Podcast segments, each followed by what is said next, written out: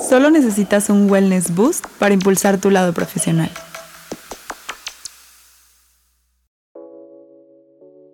Hola team, bienvenidos a un capítulo más de Wellness Boost. Ahorita está conmigo alguien que es súper querido por toda la organización, siempre anda ahí en el cotorreo como él dice y está aquí Alex nuevamente en el, en el Boost. Hola Alex, bienvenido. Hola, gracias por invitarme, chido. Y bueno, pues como saben, Alex está a cargo de la parte de innovación a nivel organizacional, eh, con los proyectos olas de innovación, iniciativas de innovación. Y eh, lo invité precisamente para hablar mm, particularmente me considero una persona que no, no le fluye la innovación, no le fluye la creatividad. Eh, soy más orientada como al proceso, al resultado, by the book, etc. Y quisiéramos tú, que eres tan experto, tan de aprendizaje, tan de lectura en estas, en estas situaciones, ¿qué nos podrías como recomendar para desatorar esto, empezar a generar ideas o, cómo innovar, ¿no? O qué abarca o, por dónde entrarle, más que nada. Mm, fíjate que la verdad creo que eso es un paradigma que tiene mucha gente. Creo que hay mucha gente que piensa que no es creativa o no es innovadora, pero creo que nada más es un paradigma. Pienso yo que esta parte justamente que destapa la innovación o destapa la creatividad es el interés. Entonces, generalmente si tú encuentras algo que te interesa, lo que vas a hacer es investigar más, investigar más. Y lo que va a pasar es de que se va a empezar a desencadenar un montón de temas y un, montón de tópicos que van a captar tu atención. ¿Qué es lo que pasa? Nos puedes ver de manera como en silos o la puedes ver como una matriz. Entonces, por ejemplo, puedes estar hablando a lo mejor, supongamos, de moda, ¿no? Y empiezas, oye, pues ¿quién más hace moda, no? ¿Por qué hacen moda? ¿Por qué la gente compra moda? Entonces todos esos tópicos que van desencadenándose, tú los vas juntando en una sinapsis de ideas. Entonces en esas sinapsis de ideas es donde justamente se crean las nuevas ideas. Oye, ¿sabes qué? Pues cómo hacen moda, no sé, en Dubai y cómo hacen moda acá en Zapotlanejo. Ah, pues no sé, ¿sí? Entonces justamente mezclas esas dos cosas y se genera una nueva idea. Pero todo parte justamente de ese interés genuino y el interés que tienes por a lo mejor esos tópicos en específico. Entonces, esta parte de creatividad y esta parte de, de ¿cómo se llama?, de innovación. Inventar una nueva idea o algo así. Exacto, creo que es más bien una... Es como una mochila que traemos llena de piedras y que nosotros mismos pensamos y nosotros mismos nos vamos educando a decir no soy creativo o sabes que soy muy creativo. ¿Y qué es lo que pasa? Por ejemplo, el otro día justamente estábamos leyendo o debatiendo un libro que se llama The Art of Performance, que lo traía Raúl. No sé si lo vieron ahí con un libro rojo. Sí, se lo, se lo pedí y creo que había fila de varias personas. Entonces, por ejemplo, justamente una de las partes bien importantes ahí era de que, oye, pues si lo practicas, seguramente te vas a ver muy bueno. Pero tiene que ver justamente esa parte donde tú quieres y hay ese interés genuino. Entonces, por ejemplo, si tú empiezas a leer de creatividad, vas a leer algo más y hay ese interés. Y seguramente te vas a volver súper, súper, súper creativa. Pero todo lleva práctica. Y también hay otro concepto justamente que es este growth mind y fixed mind, que justamente son como dos maneras de pensar las cosas. El growth mind es, oye, ¿sabes qué? Voy a aprender algo nuevo hoy. Oye, ¿sabes qué? Me interesa esto. O por ejemplo, hay veces que escuchas algo y luego luego te vas al Google. Muchas veces prefieres decir si lo sé o no lo sé antes de ir a investigar. ¿Por qué? Porque a lo mejor tienes ese miedo. Eso es el fixed mind. Entonces ese fixed mind justamente lo que se vuelve es una limitante. Y pues hay que quitar ese tipo de paradigmas que nosotros tenemos justamente para ser un poquito más curiosos. Creo que esa es la palabra adecuada. Creo que es curiosidad si quieres destapar la creatividad y la innovación. Sí, justo, y qué bueno que, bueno, porque me conoces, ¿no? Que el tema, sacaste el tema de la, de la moda, ¿no? Pero investigas, agarras ideas, ah, cómo lo hacen en Dubai, cómo lo hacen aquí, pero no todas las personas tienen como esta visión tuya, ¿no? Y por ejemplo, en mi caso digo, ¿y cómo lo cruzo? ¿Dónde, ¿Cómo lo hago? ¿Cómo desarrollo, no? ¿Qué, qué, qué sigue? ¿Qué sigue? Fíjate que creo que lo más importante es voltear a ver a las personas y ser empático.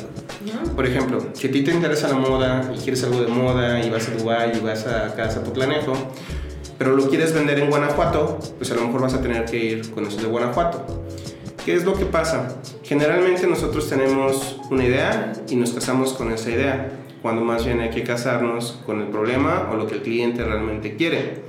Por ejemplo, en la mañana estaba leyendo justamente sobre un libro que se llama de seguridad creativa. Entonces ese libro de seguridad creativa tiene que ver con esto. Y había una, una anécdota dentro del libro donde hablaba de los, este, la resonancia magnética. Dices, oye, no manches, qué buen invento, ayuda a la salud, te puede salvar la vida en dado caso. Pero lo que pasaba era que, por ejemplo, a los niños los tenían que sedar para meterlos al ultrasonido, al ultrasonido, a la resonancia magnética. Y por ejemplo, la persona que justamente había diseñado esta nueva resonancia magnética súper rápida, súper este, precisa, vio que cada vez que metían un niño lo tenían que sedar y pues que era un drama total. Entonces él se volvió empático con la persona o con los niños principalmente.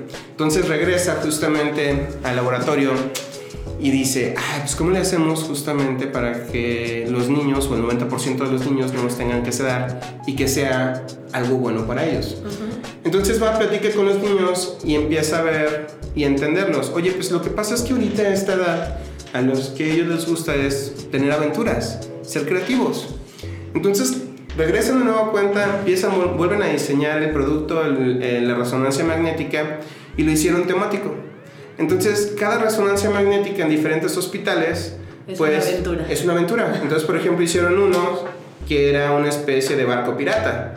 Entonces, otro que era una especie de nave espacial.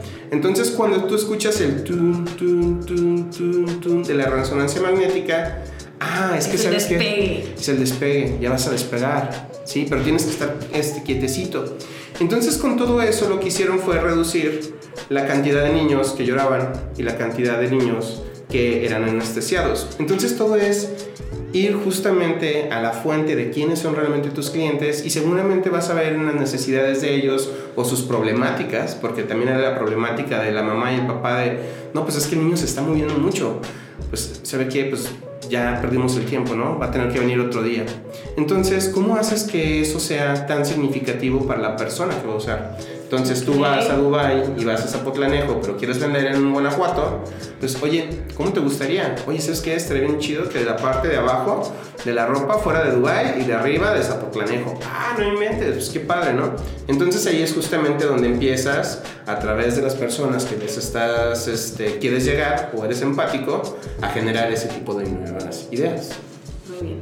Oye, ¿y cómo hacer para no quedarnos en la idea? ¿Qué, qué, qué se puede, ¿De qué te- se puede apalancar la persona para que esa idea se haga realidad o al menos se evalúe si se puede o no se puede hacer realidad? Creo que son dos cosas. Por ejemplo, podemos ser las personas más creativas, que tenemos un montón de ideas y a lo mejor esas son personas innovadoras. Este, y hay otro tipo de personas que son las ejecutoras. Entonces muchas veces lo que pasa es de que las Quieren tomar innovadoras... los dos roles. Exactamente. Quieren tomar los dos roles y no es precisamente lo adecuado. Las personas que generalmente son un poquito, digamos, más inventivas, generalmente van a estar iniciando muchísimos proyectos, pero no los van a saber aterrizar de la mejor manera. Entonces, no es necesario que seas una persona que seas todóloga, sino más bien encontrar a esa persona que va a ser, oye, ¿sabes qué? Échame la mano a ejecutar, ¿no? Ayúdame a planear. Yo traigo la idea, no sé cómo aterrizarla, ¿sí? Entonces ya vas con una persona que aterrice todas estas ideas, que te empiece a decir, oye, ¿sabes qué? Vamos a evaluar este punto, este punto, este punto. Y ahora sí, una persona que realmente sea cuchillito de palo para que se pueda ejecutar la idea. Porque muchas veces nos quedamos, por ejemplo, yo creo que soy una persona que que no soy constante en la ejecución. O sea, a mí me aburre la ejecución porque ya es algo que, digamos, ya lo hice y la ejecución me cuesta muchísimo trabajo. ¿Por qué? Porque soy muy disperso. Entonces ahí lo que me hace falta a mí es justamente esta contraparte. Que me diga, oye, ¿sabes qué, Alex? Pues vamos a hacer esto, está bien. Qué chido que tengas allá un montón de cosas y andes divagando por todo WeWork, pero hay que ejecutarlo. Entonces, pienso que la solución es también pedir ayuda y encontrar a la persona que te va a ayudar a ejecutar.